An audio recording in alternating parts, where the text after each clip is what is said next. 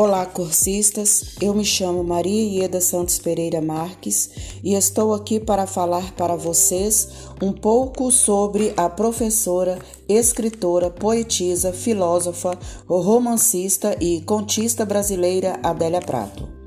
Mineira nascida em Divinópolis em 13 de dezembro de 1935, autora de vários livros, os quais retratam o cotidiano e as preocupações dos personagens do interior mineiro em uma linguagem despojada e direta.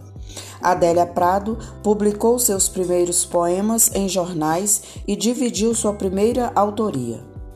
Mas, alguns anos depois, estreou sua autoria individual.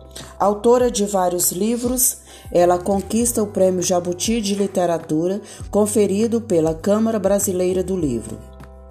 Algumas de suas principais obras foram O Homem da Mão Seca, Coração Disparado, Terra de Santa Cruz, O Pelicano, A Faca no Peito e Filandras.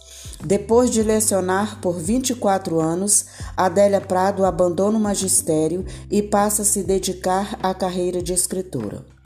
Convido a você a conhecer um pouco mais desta mineira escritora.